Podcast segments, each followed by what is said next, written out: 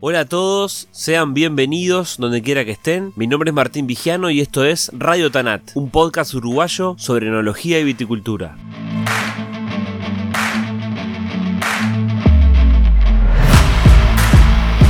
En este, el quinto episodio de la cuarta temporada, conocemos a una persona muy especial para mí. Amante de la viña y de su familia, construyó a base de esfuerzo una destacada carrera como viticultor. Hace 20 años que produce plantas y está al frente de uno de los viveros vitícolas más importantes del país. Trabajador como pocos, y buen compañero, me inspira un profundo respeto y admiración. Hoy, en Radio Tanat, les presento a Fernando Scalabrini. Amigo lindo del alma, tersura de mi candil. Encuentros en las llamadas y en una te quiero a ti. Como Francis, nuestra música habla de quiénes somos, nuestros vinos también. Vinos del Uruguay, lo mejor de nosotros. Disfrutar los vinos uruguayos con moderación. Prohibido su venta a menores de 18 años. Radio Tanat es presentado por Nomacork, una línea de tapones técnicos que cuidan el vino y el medio ambiente. Nomacork Green Line es un portfolio de cierres creado a partir de materias primas renovables derivadas de la caña de azúcar y ofrece opciones para todos los segmentos, desde vinos jóvenes hasta vinos de guarda prolongada. Garantizan homogeneidad en todas las botellas y cero TCA. Para conocerlos mejor pueden seguirlos en Instagram, arroba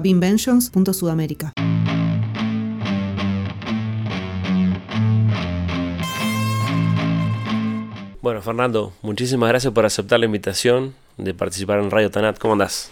Muy bien, Martín, muchas gracias por la invitación y dar el espacio este para poder participar en, en- en esta idea que está muy, muy buena. Buenísimo. Bueno, hay muchísimas cosas para hablar. Este, me gustaría empezar como yo le planteo a, a otros colegas, ir un poco a, la- a tu niñez, a tu, tu infancia y, y recordar tu primer vínculo con, con la uva y con el vino. ¿Qué se te viene a la mente? Es bastante gracioso, pues se me viene a la mente este estar manejando el tractor cuando mi viejo me, me ponía en el tractor para eh, conducirlo y atrás iba mi viejo con algún algún peón o algún vecino o alguien que trabajaba en mi casa descalzando la viña. ¿Con Ese qué edad más o menos? Y quizás 7, 8, 9 años, 10 años, no más de eso. Este, una tarea que era muy aburridora porque había que ir muy despacio y muy atento y cuando había que parar había que parar porque era que había enganchado la planta con el con el kirpi o el arado loco que le llamamos. ¿De qué plantación estamos hablando? Plantación de viña De viña, de viña. De ¿Y en qué zona, Fernando? en la Violeta. Donde vos hoy vivís y vivo, desarrollás tu exacto. trabajo. Exacto. Está bien. ¿Y, y qué vínculo tiene tu familia o tu, tu- Mi viejo tenía viña en el Colorado Ujú. Desde joven porque mi abuelo también tenía ahí. Después cuando se casó se, se mudó a Las Violetas. Eh, mi abuelo por parte materna también tenía viñedos, este, muy pegado a lo que, a lo que era Santa Rosa, hoy es Carrao. Eh, y bueno, tenía viñedos de frutilla, híbrido. Tenía algo de semillón que se lo había dado pasadores. Eh, y bueno, mi viejo siguió trabajando ese viñedo de mi abuelo y también plantó algo más ahí en la zona. Está bien. Y ahí vos de chico te gustaba, me imagino que para vos era un- una fiesta eso. Andar en el tractor tu viejo. Andar en el tractor sí, capaz que la viña tenía una forma de trabajo que no era, no es, no es el manejo del viñedo de hoy, ¿no? O sea, no, no, no es, hoy es muy sencillo eh, manejar laderos móviles y con más cantidad de alambres y la vegetación se va conduciendo. Este, no querrías estar este, manejando vegetación de una frutilla, de una espaldera baja, no era fácil, no era fácil. Está bien. Y, pero ¿cómo fue pasando el tiempo, digamos, vos siendo niño ahí, preadolescente, ya un, gurí, me imagino que entraste al liceo? eh, ¿Tenías ganas de dedicarte a eso o, o tu Yo, vocación venía por otro lado? Al liceo no fui, fui a una escuela agraria, Los Nogales. Al- directo a una escuela agraria. Directo a una escuela agraria, después de primaria, una escuela agraria en alternancia. Y después de ahí me becaron dos años a hacer un- un- una, una tecnicatura en gestión en Argentina. Y en todo ese tiempo mi viejo siguió trabajando en la viña, pero tenía variedades. eh, había algo moscatel de Hamburgo, mucho híbrido, y, bueno, después mi viejo abandonó prácticamente la quinta y bueno, yo agarré otro camino. Este, y ¿Qué camino? Trabajé algo mismo en los Nogales, Ajá. este, me he encargado del internado, era una escuela en alternancia, y mi primer trabajo fue en Bodega Filgate. para Santa Lucía. En Santa Lucía, Cuchilla Verde. Trabajando la viña. Trabajando el viñedo, dándole una mano en este caso a Pedrín González, que era el, el- Pedro González, que era el encargado. En ese tiempo, esa empresa integraba el grupo CREA Viticultores. Y eh, la- el asesoramiento técnico lo hacía eh, Julio Mar Borsani. Entonces compartí muchísimas tardes o mañanas con Borsani en esa empresa. Está bien. Estamos hablando del año, más o menos. 93, 94, por ese entorno. Está por bien. ese entorno. Me, me quedé pensando, me- mencionaste las violetas, no me quiero olvidar, entonces te quiero preguntar, ¿qué, qué tiene las violetas? Porque ahora me vengo a enterar que vos también trabajaste con tu padre ahí, tu padre tiene emprendimiento, y vos hoy tenés un vivero, el vivero de las violetas, tenés viñedo y bueno, otros emprendimientos familiares. Pero ¿qué, qué, qué tiene las violetas? Que para, que la gente que no es del sector y escucha esto, estamos hablando a la altura de Juanico por ruta 5, pero del otro lado de, Juanico. Sí, del otro lado de Juanico. Yo siempre digo, estoy, la Violeta está entre Cerrillos, Canelones y Juanico. Es una zona rural de suelos muy aptos para viñedos. eh, eso quizás lo he descubierto o lo, o lo trato de, de resaltar más ahora. Este, en aquel tiempo no, uno no, no- se da cuenta, naturalmente naciste ahí, te criaste ahí y, y formaste tu, tu empresa o, o tenés tu familia ahí. Pero hoy que ya lo conoces en profundidad, Fernando, y que hay muchas empresas que están en contacto contigo por, por, por el vivero, pero ¿qué, qué, qué- cuál es el secreto de las violetas? ¿Qué hay ahí?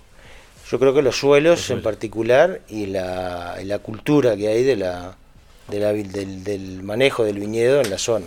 Muchas familias descendientes de italianos eh, que se, se- se instalaron en esa zona y, y bueno y empresas que están sacando muy muy buenos vinos de, de ese lugar y eso hace que eh, se genere una- un, un diferencial. Está bien.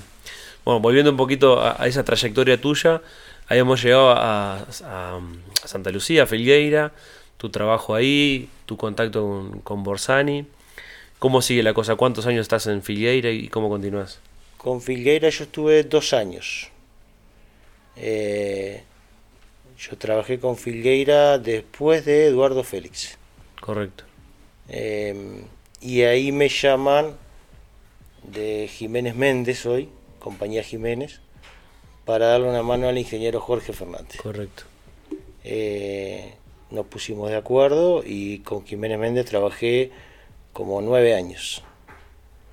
Este, en esa empresa aprendí muchísimo trabajando al lado de Jorge y la dueña de esa empresa, Marta Méndez, fue la que dio para adelante y dijo, cuando le propuse hacer un vivero, dijo, eh, vamos a hacerlo y bueno, y ahí arranqué con el vivero que hoy por hoy es mi, mi- mi base principal económica digo, de, de- de la empresa mía. Claro.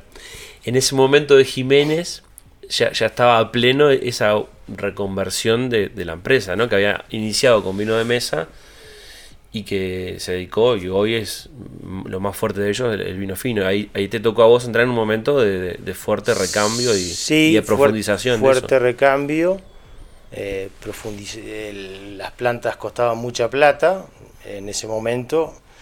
Y, la, dueña de la empresa, y bueno, tanto Jorge también, porque pues siempre tuve el máximo apoyo, eh, decidieron hacer una apuesta, hacer una prueba y probamos un año y sacamos 4.000 plantas y al siguiente año me dijo, siempre me acuerdo Marta, no, no vamos a injertar más de 100.000 estacas y me acuerdo que injertamos 220.000 estacas.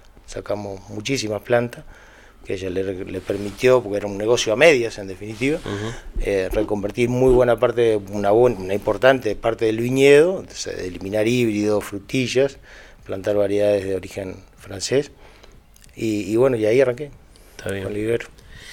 ¿Y cómo nace lo ahí? Bueno, ¿vos no- habías hecho algo de, de vivero antes o surgió de esto que acabas de contar? Sí, mi primer trabajo con casi 18 años fue en Santa Rosa, lo que era Pasadores, Carrao y Mutio antes, que ellos tenían un vivero, ahí trabajaba la, el dueño era Horacio Pasadore, la señora Horacio era muy conocida de mi vieja y yo recién terminaba la escuela agraria y, y- y, bueno, no tenía un trabajo efectivo.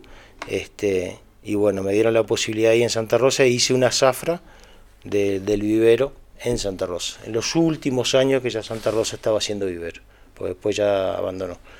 Y ahí nace mi, mi- mi- interés por el tema de- del vivero. Claro. Ahora más adelante te voy a proponer hablar del tema vivero, de, de- de cómo Mm. es ese oficio, cuando no- nos toque hablar de la actualidad de la viticultura, pero volvamos ento- entonces a tu, a tu trayectoria. Filgueira, ahora acabas de agregar que al principio estuviste con esta gente, después este Jiménez Méndez. nueve años, y de ahí para dónde vas. De ahí, aún trabajando con Jiménez Méndez, hubo una, una reestructura, reestructura no, un cambio en Bousa y me llaman de Bousa para, para dar una mano en el tema de todos los viñedos que he manejado. ¿En Que qué año más o menos? Y 2008, 2009, 2010 en ese entorno. Está bien. Ahí Bousa se estaba expandiendo, por ejemplo, a vos te tocó trabajar en la Bousa plantación se de estaba azúcar. Eh, antes estaba Eduardo Félix, que me recomendó sin conocerme. Eh, y mm, compartimos un año de trabajo juntos ahí en Bousa. Y mm, tenía el viñedo en Las Violetas y La Redención. En Pan de Azúcar todavía no estaba el viñedo. Sí participé a los dos o tres años de estar en las primeras recorridas del campo que había adquirido y todo eso para formar el viñedo de pan de azúcar. Está bien. Y ahora se me ocurre una cosa, no, no lo tenía preparado, pero eh, te tocó trabajar con, con jefes, en ese caso, como Marta y como Juan Bousa, con una personalidad no, no suave, digamos, ¿no? Como, como- si tuviera que destacar un algo de, de Marta y algo de Juan. Ah, es difícil, digo, este, es muy difícil. Eh, Juan es un empresario de números muy fríos, este, yo siempre digo, o sea, un visionario en una cantidad de cosas, este, lo, lo valoro, lo aprecio en, esa forma de, trabajar, aprendí muchísimo. eh, y en el caso de Marta, tengo un aprecio muy especial porque pues, fue la que me dio la posibilidad de decir, eh, de ir para adelante en el vivero eh, y bueno, y otra cantidad de cosas más, ¿no? O sea, desde el terreno que tengo donde vivo hoy actualmente estoy muy feliz, este, de garantía de ese campo me salió Marta Méndez. Sí. Y para mí fue, fue Y sí, y eso con lo, que, lo que me acabas de contar de, de Félix, esas cosas que, Mm. que no, no, no, no tienen un valor, eh, va más allá de, va más allá. de lo que uno puede calcular. Está bien, y ahí, bueno, trabajás en Bousa, ¿cuánto tiempo más o menos? Como nueve años. Nueve años también. Nueve años. Después por una reestructura, por una reestructura de la empresa, cambios y demás, salgo de Bousa y estoy como un año dando una mano y bueno, trabajando en definitiva, pero muy poco tiempo en los Cerros de San Juan. Este, conocí los Cerros de San Juan, muy linda empresa, muy lindo lugar, este, eh, que la verdad que hay una gente espectacular en ese lugar. Está bien. ¿Y el grupo qué era cuando te sumás, Fernando? Con- estando con fue Bousa. bastante intermitente porque fue estando con Filgueira estaba en el CREA y por eso ahí es que conocí a Borsani durante esos, esos Es dos cierto. años y compartí mucho tiempo con él y después estando con Bousa después estando con Bousa de vuelta se volvió el grupo CREA Claro. Me acordé porque eh, estando con los Cerros de San Juan de alguna manera también estabas participando en el... los Cerros de San Juan eh, entró en el CREA sí un muy corto periodo pero después eh, tal, los Cerros de San Juan ha sufrido un cambio de dueños y demás, y bueno, grandes reestructuras, y después no continuaron en el CREA Viticultor. Está bien. Y ahí te cambiaste de cerro. Y ahí me cambié de cerro. Está bien.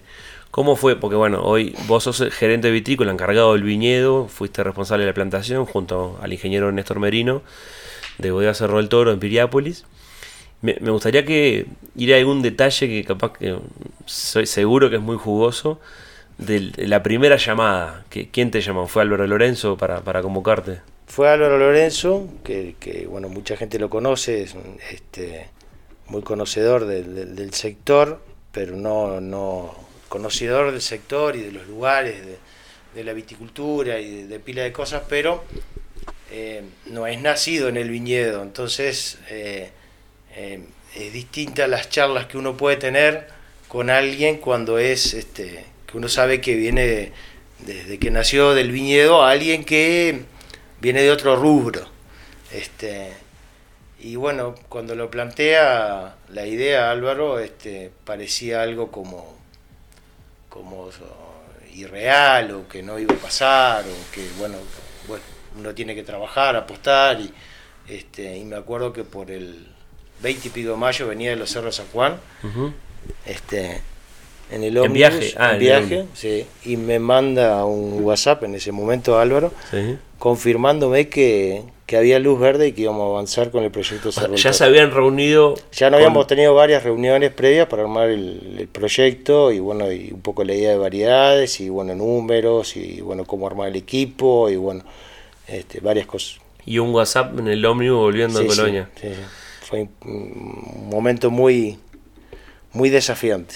Está muy bien. desafiante. Y te tocó, Fernando, en tres años plantar 27 hectáreas. O sea, sobre todo en el primer año, ¿no? Era un desafío muy, muy fuerte, si bien conocía la parte de cerros y demás, y bueno, y qué maquinaria usar y cómo manejarlo, eh, los tiempos este, eh, apuraban mucho, pero si estaba la voluntad yo sabía que, que se, podía, se podía lograr. Claro. O sea, plantaste 10 hectáreas en, Casi 10 en una primavera. en una primavera. En la primera primavera arrancando de suelos muy agrestes, ¿no? muy agrestes. Y ahí, bueno, a lo que acabas de decir, vos ya más o menos tenías experiencia y, o sabías de lo que te iba a enfrentar. Pero ¿qué, qué surgió en el trabajo, no sé, preparación de suelo, en gente? ¿Qué, qué cosa vos te, te- no sé, fue más difícil de lo que vos pensabas? No sé, eh, no, no hay nada, algunos desafíos con el riego, por las alturas y demás, pero no, no, nada puntual que me hubiera... Veníamos de, años de bonanza en Uruguay, donde conseguir personal o gente con ganas de laburar era muy difícil. Cuando Proyecto Cerro el Toro comienza, estaba el Uruguay ya estaba en, en, no sé si en picada libre, pero estábamos en bajada, entonces se, se podía lograr, se logró muy de una forma creo que bastante fácil armar un equipo de trabajo que permitió sacar eso adelante. Eh, que es- quizás ese mismo emprendimiento cinco años atrás yo siempre sostuve que hubiera sido casi imposible. Claro, por la coyuntura, Por la digamos, coyuntura laboral, del país, económica. exacto. Mm. Este, había gente con ganas de, de- buscando trabajo. ¿Y qué tiene Cerro del Toro? Como te pregunté de las violetas, bueno, de los otros lugares, ¿qué, diferencial vos estás viendo en estos años, del 16, desde el 15, fin del 15, 16 para acá? Eh, yo creo que el tema suelos es, es una parte muy importante y después el clima. Digo, o sea, es lo que siempre escuchamos de la virazón, es, eh, es absolutamente claro, como a la una y media de la tarde la virazón hace su trabajo y baja la temperatura en la mayoría de los días, excepto que tengamos un viento norte clavado. Eh, la temperatura baja y eso favorece la maduración de las uvas y bueno, da distintas particularidades. Y el suelo, hay unos suelos de piedra molida que son espectaculares para eso. Mm. Bueno, Fernando, hablé un poquito del vivero, porque en realidad, eh, si bien hay otros viveros en Uruguay, otras empresas que se dedican a eso y con éxito también, eh, tu, tu empresa está muy bien posicionada hoy por hoy y, y es muy interesante que vos cuentes cómo es el trabajo del, vivero, porque, insisto, de pronto est- esta historia la, escuchan no solo acá en Uruguay, sino afuera, gente del rubro, gente que no es de rubro. ¿Cómo, está eh, un vivero vitícola? ¿Cómo- ¿Cómo es la dinámica? Es bastante complejo, este, porque todo nace en, los montes madre de Puerto Injerto, o sea, lo que va a formar la raíz de la planta, eh, que son materiales saneados, limpios, libres de virus, que hay que cultivarlos, hay que invertir, plantarlos, atenderlos, para después cosechar el Puerto Injerto, algo parecido a cosechar la uva y entrar en la bodega, siempre lo asocio con eso. Este, ese Puerto Injerto se cosecha en invierno, se injerta en agosto, se comienza a injertar en agosto, septiembre. Hay que cuidar toda esa planta un año más para obtener la planta terminada pronta. Este, a mí me apasiona, me gusta muchísimo. Yo digo siempre son eh, 200 detalles y cada uno por sí solo puede bajarte el 20 o el 30% de rendimiento de, de las plantas. Claro. Entonces hay que estar muy, muy encima. Siempre digo es biología, acá 2 más 2 nunca da 4, te puede dar 8 o menos 4. Claro. Eh, todos los años vamos aprendiendo algo nuevo, vamos incorporando alguna técnica de manejo nuevo, pero bueno, es, es, es un desafío cada zafra. Claro. Cada zafra es un desafío. O sea, ¿te apasiona? ¿Vos te sentís más viticultor o más viverista? Viticultor, las dos cosas. No, no, las dos cosas me gustan. Las dos cosas me gustan y me apasionan. O sea, me, me encanta la viña. Hasta hace dos años era gerenciaba, administraba, manejaba recursos, como se le quiera llamar, de viñedos, pero no propios. Ahora también el propio y, y- y el vivero ya hace más años, ¿no? ya casi, no sé, son 20 años que, va, que estoy haciendo plantas. Está bien. ¿Y la venta de plantas es, se puede decir que es un, un síntoma este, de, de cómo está la viticultura? O sea, cuando vos vendés más plantas, vos notás que la viticultura va para adelante. Sí, sí, claro, sí, es un termómetro. sí. Exactamente, un Es un termómetro. termómetro. Sí, sí, cuando, cuando el viticultor eh, tiene un año bueno y la uva se paga algo más, este, eh, enseguida se mueve. Enseguida se mueve. ¿Y cómo ha sido, el, no sé, los últimos 10 años, digamos? Hemos tenido altibajos en los últimos 10 años. Como viverista se ha movido por proyectos externos o de gente que resuelve invertir en la viticultura, pero que no son viticultores. Y el, esta zafra y la anterior se ha movido mucho los viticultores.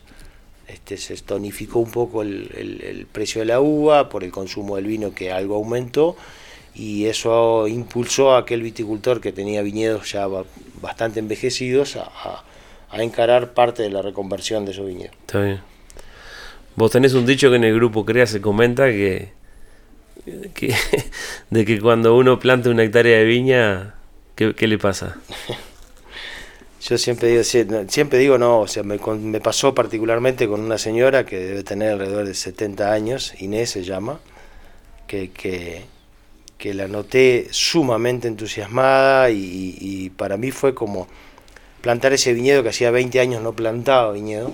Plantar ese viñedo fue como, como, como un hijo, como, como atender esa planta nueva y la verdad que fue algo que la, la mantuvo entusia- muy entusiasmada. Hoy por hoy me sigue mandando WhatsApp de, de, de- sus hijos que están en Italia, pero de maquinaria de viñedos, o sea, está muy, muy metida en el tema y, y- y- sí, creo que sí, que, eh, te saca unos años de, de vida, o sea, te, te, te da unos años más de vida o te rejuvenece o te, o te motiva el tener que estar pendiente de esa planta nueva para atenderla, cuidarla, todo eso. Está bien. Fernando, ¿cómo, cómo estás viendo la actualidad de la viticultura uruguaya? ¿Qué crees que se está haciendo bien? ¿Qué crees que todavía falta mejorar? ¿Con, con qué momento crees que estamos? Eh, primero yo no soy muy estudioso de todo el tema eh, global. Puedo, puedo conocer varias aristas, pero creo que, que, mm, eh, algunas políticas este, últimamente las veo un poco mejor encaminadas, pero que hay que, hay que seguir trabajando fuerte. No, no es una pregunta fácil la que vos haces. Digo, o sea, esa no, no, no, cómo vemos en la viticultura. Sí se encaminan cada vez más bodegas a la, producción de vino fino, a la producción de, de, de vinos para nicho, que eso está bueno y me, me da la alegría de que creo que eso es más sostenible en el tiempo. Pensar en plantar Uniblan y Moscatel nada más o como vino de mesa es algo que no lo, no lo veo sustentable en el tiempo. Y me da bien miedo a veces cuando alguna política se orienta a que eso eh, da la, la, la, la imagen de que, que, que es bueno y que los números cierran y se hace plata y bueno y ahí salen todos los productores atrás de eso y no está bueno. No está bueno porque no es sustentable no no no no tiene futuro o sea, como como producir un vino como commodity no no no no, es algo que por lo que Uruguay pueda llegar a, a pegar un salto Está bien. ¿Y qué cosas vos destacarías, no sé, los últimos años, los últimos 5, 10 años? Algo que estamos haciendo ahora que vos decís que bien esto, que por suerte se cambió. Sí, yo, yo creo que todo el trabajo que se está haciendo de, de, de variedades eh, resistentes, este, eh, a nivel de línea, a nivel de productores, a nivel de técnicos, todos, el CREA y todos los, los, técnicos están a la vuelta se están cada vez informando cada vez más, el línea está trabajando muy fuerte, INAVI también. eh, eh, y apoyando eso que es, que es muy importante. Creo que ese es uno de los, de los cambios que se nos vienen. Este, estamos en un viaje donde decimos, eh, como en Argentina, curan tres veces por, por año nada más y bueno, nosotros tenemos que, ya hay lugares en el mundo con clima muy similar al nuestro que hacen exactamente eso, curan Claro. tres veces en el año. Variedad resistente, aclarar para la gente que de pronto no está en el rubro, eh, son variedades que se, se van haciendo cruzamientos, no, no es transgenia, pero se van haciendo cruzamientos eh, propiciando que sean resistentes a, de- a a las determinadas enfermedades. Ya Claro. hay algunas, no por cruzamiento, sino por selecciones, como es el caso del albariño, en el caso del gamaresi por cruzamiento para, para la botritis, eh, que son sumamente tolerantes, no se puede hablar de resistentes, pero muy tolerantes, pero ya hay otras variedades que se puede incluir el oidio, la peronospora mismo también como, como resistente. ¿no? Eso. Fernando, eh, ¿qué tiene que tener un buen viticultor? ¿Cómo, ¿Cómo tiene que ser un buen viticultor? ¿O qué no puede dejar de tener? Eh, ganas de trabajar, porque son muchas horas siempre. Yo siempre digo que vamos con el sol. Este, ya ahora dentro de poco tiempo se empiezan, estamos en junio, se empiezan a alargar los días y el viticultor va con el sol. O sea, llega diciembre y tenés 15 horas de sol y estás siempre en el campo, o bueno, por ahí quizás en el mejor de los casos descansando algo al mediodía cuando las horas de más calor, pero hay que tener muchas ganas de trabajar, de atender el viñedo, estar muy atento. Y hoy por hoy ya eh, hay que dejar un poco ese solo estar muchas horas y demás y darle mucha atención al tema de los números, ¿no? a la gestión. Para mí eso es algo muy importante y que hay que estar bastante más Sí, atento. que a veces se subestima eso, ¿no? Se, Se deja de lado. subestima, sí. Sí. Está bien. Fernando, eh, ¿qué, qué variedades en el futuro vos crees que se pueden desarrollar? Mencionaste recién lo de las resistentes, pero crees, bueno, lo del albariño, yo te conozco. Está descontado que es así. Hay gente que todavía la resiste o que dice que es una moda, además, yo creo que... Eh, yo creo que el albariño es una variedad que, que Uruguay, eh, así como tenemos la bandera del Taná, eh, el albariño la vamos a levantar y viene en alto. Ya hay mucha gente que está probándolo y se está convenciendo cada vez más.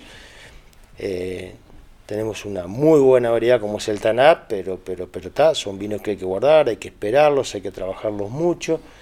En el caso del albariño, desde el punto de vista sanitario, tiene muchas ventajas, desde el punto de vista agronómico, resistencia a botritis, no lleva desoje, eh, un umbral de calidad eh, similar al taná, que no sucede con otras variedades, o sea, un albariño de alta gama está igual que un taná, en 12, 10, 12 mil kilos la hectárea, mientras que en un merlot tenemos que pasarnos a 5, 6, y el resto de las variedades están en 7, 8 mil kilos la hectárea. En Lo cual hace más cara, la uva. lo- por lo pronto es más caro la uva, más caro el vino, en cambio el albariño es una variedad que, que- que se ha adaptado muy bien, está dando muy buenos vinos, permite varios perfiles de vino, o sea, vinos frescos para tomar el año y vinos que se pueden guardar y tomarse a los dos años están mejor y a los tres años están mejor. Esa es una variedad que, que, que está en franca expansión y creo que hay que, que, que, que, mm, cada vez más gente está convenciéndose de que eso es así. Y el mercado la demanda y en el mundo está siendo demandada. Claro. Está bien. ¿Y alguna otra que vos veas que, que- que puede entrar en Uruguay?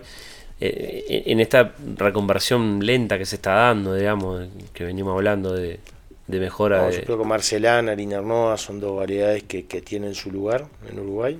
Este, tenemos que ir nombrándolas más, fomentando más, poniendo más el nombre en la etiqueta, para ir cambiando aquello de que nos gusta el Cabernet Sauvignon y en realidad eh, vino Cabernet Sauvignon bueno en Uruguay es muy difícil de obtener. Eh, yo siempre digo es un año cada cuatro y bueno, como viticultor no podemos tener una uva que una vez cada cuatro años te da algo bueno. Mm, En cambio, Marcelán y Harina Nueva son dos variedades que tenemos mucho más posibilidades de, de- de- de obtener buenas uvas. claro. Fernando, recién te preguntaba de, que, que tiene que tener un buen viticultor. Y vos como viticultor o, o de trabajador en la viña, digamos, puede ser vivero en esa actividad que lleva adelante, el, momento de mayor frustración que te acuerdes. No sé, un día, una temporada, un día que dijiste, pa, esta es brava, no sé cómo salgo, dejo todo. No, no, no, no fue tan así como para decir dejar todo. Pero sí, el tornado, yo no sé si fue en el 2000, 2001 o 2002 yo terminaba de, de formar todos los Montes Madre de Puerto Injerto, toda la estructura, y no quedó absolutamente nada. ¿En dónde? ¿En qué zona? En las Violetas. La Violeta. Fue un tornado que agarró desde las brujas. Yo trabajaba con Jiménez Méndez, o sea, nos tiró muchísima fila de viña, nos rompió muchísimos palos. Eh, pero en mi casa no quedó un poste parado de, de todos los Montes Madre de Puerto Injerto. Fue el 10 de marzo. ¿Y ahí qué pensás? Y nada, había que levantarlo de vuelta y darle para adelante. Pero digo, no, no te das un, un ratito Sí, para lamentarte. Pero es así. Siempre digo también que el que trabaja en el campo está preparado muchas veces para soportar este, varios altibajos. ¿no? ¿Y cómo se aprende eso? ¿Lo- ¿Es innato lo tiene uno o te tenés que trabajarlo, digamos? Y sobre todo la paciencia y los tiempos. Porque uno planta un viñedo y dos, tres años, cuatro. Mi- toda mi familia venía de eso, o sea, de, de tener años de mala cosecha y, y no sobrar la comida. O sea, eh, entonces eh, es algo que ya lo venís de, de- de familia, lo, lo tenés de familia. Un año va bien y bueno, por ahí se puede hacer alguna mejora, pero eh, viene de la familia, viene de la familia, de mi viejo. Pero no es para cualquiera. No sé si para cualquiera, capaz que cuando entras de afuera te golpea mucho, ¿no? Te golpea probablemente mucho más. Cuando vos nacés ahí estás acostumbrado. Está bien. Fernando, más o menos algo dijiste de Borsani, pero ¿cuál, ¿cuáles han sido y cuáles son tus referentes? Uh, varios.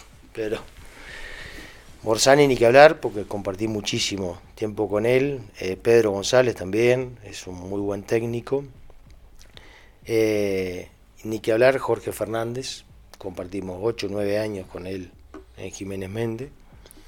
Eh, y después, ya más, más reciente en el tiempo, pero bueno, que compartimos 9 años con Néstor Merino. Este, y seguimos compartiendo hoy en, en- en- en- en Cerro el Toro y en distintos lugares, que, que bueno, está eh, el uno, de vuelta, en viticultura.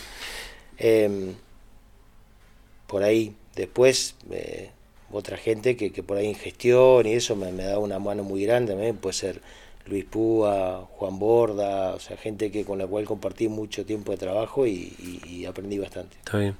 Te pregunté recién de la, de la mayor frustración y de la mejor alegría, ¿te acordás? Un día, una temporada, un logro que dijiste, pa, esto vale, por esto vale la pena todo el trabajo. Capaz que es más reciente en el tiempo eso, sí, porque eh, el viñedo nuevo que armé, la verdad que me, me, me, me dejó muy, muy contento, a pesar de que la vendimia fue complicada, pero haber llegado a cosechar y, y, poder, este, si bien tenía viña ya hace años, pero era apenas media hectárea, con una colección de variedades, o sea, no, era algo representativo. Este, este año sí, porque fue un proyecto en serio, eran casi 7 hectáreas y bueno, había que, que darle para adelante con mucho trabajo y bueno, manejo y atención y bueno, llegar a la vendimia y fue todo un- un- una realización. Esto es una infidencia, pero me acuerdo el día que terminaste, la nochecita que terminaste de cosechar albaño, pues fue una vendimia complicadísima, Muy muchos días de lluvia, mucha agua. Me mandaste una foto por WhatsApp, estaban tus gurises ahí, Sí. con iluminando la- la- las luces de la camioneta, arriba de la camioneta, los gurises Claro, festejando. porque Cortamos en la noche y claro, el, el corte nocturno eh, lleva a que los cortadores te dejan dos centros, tres centros sin cortar, entonces eh, eh, cuando nos dimos cuenta ya era última hora y bueno, fueron todos los gurises míos, mi señora, todos juntos y terminamos de cortar esas eh, dos filas que habían quedado empezadas para pa, pa- pa mandarlo para la bodega. Ese, de ese momento habla de, esa, de esa imagen. Sí, sí, sí. Y lo más que fue que nos agarró toda pandemia en la formación de ese Ujú. viñedo. Entonces los gurises no, no, no podían salir para muchos lugares ni nada. Entonces había que gastar energía y bueno, colaboraron bastante, bastante en la formación de ese viñedo.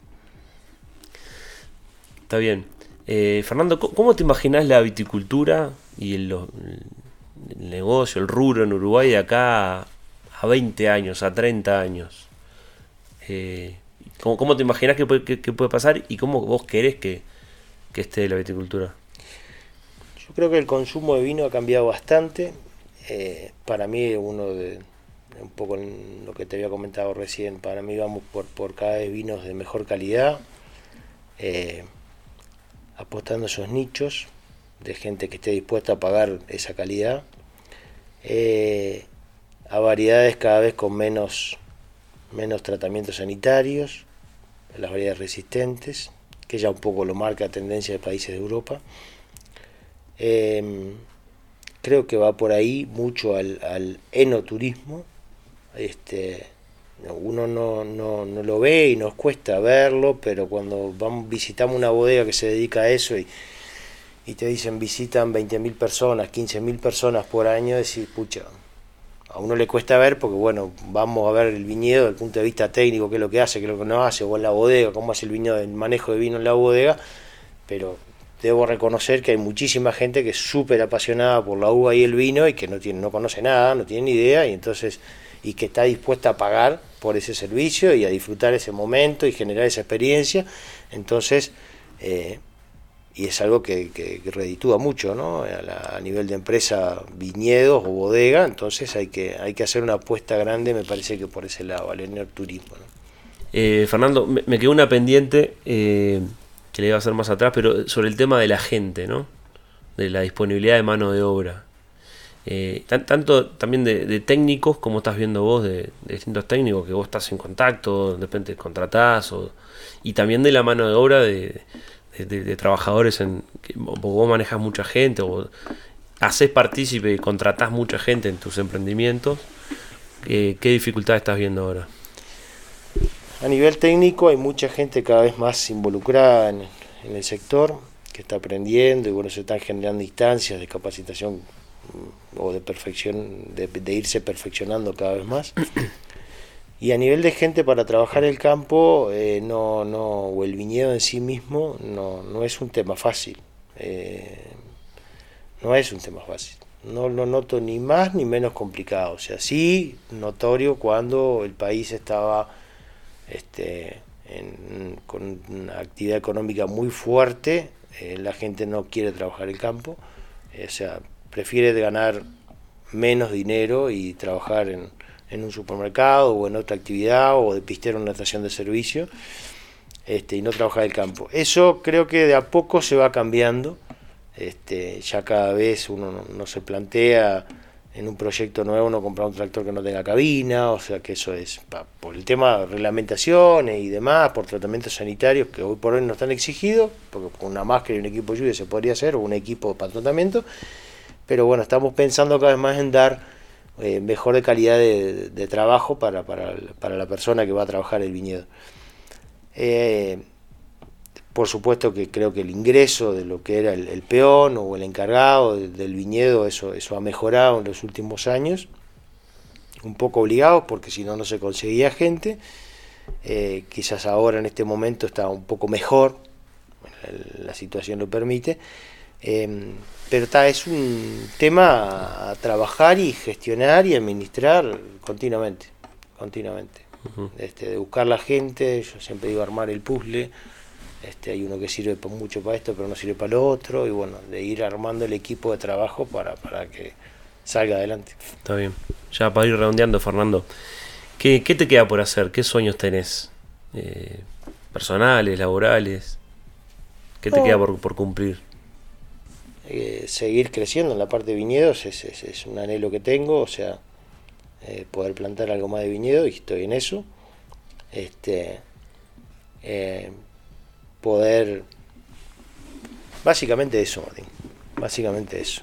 O sea, poder seguir haciendo esto que me gusta. Yo no quiero ser bodeguero, no quiero hacer vino, quiero hacer mi vino, sí, con mi uva, pero para tomarlo y regalarlo con los amigos, nada más. Está bien. Fernando, ¿qué significa la viña para vos? Muchísimo, muchísimo, muchísimo. Eh, por ahí tengo otra actividad económica, aparte que no tiene nada que ver y es por, por, por un cierto temor a, a, que hoy o mañana algo no ande tan bien, pero hoy por hoy, ya con la experiencia de, de tener un viñedo propio plantado y bueno, y haber gestionado bien eso, eh, eh, es todo, o sea, estoy desde, desde o lo que puede hacer el proyecto Cerro el Toro de estar desde que plantamos la primera planta y hoy por hoy los vinos que están saliendo que están buenísimos no porque los haga vos pero, pero están buenos en serio este eh, eh, es el día a día es todos los días o sea eh, por ahí tenemos una floja en, en, el otoño pero ya después se arranca todo el año con el tema de sea del vivero, el viñedo, etcétera. Muchísimas gracias Fernando por el tiempo. Gracias a vos por la participación. Gracias por llegar hasta acá, los invito a dejar comentarios, a compartir este contenido si les gustó y a seguirme en las redes para estar conectados. Nos escuchamos en un próximo episodio de Radio Tanat.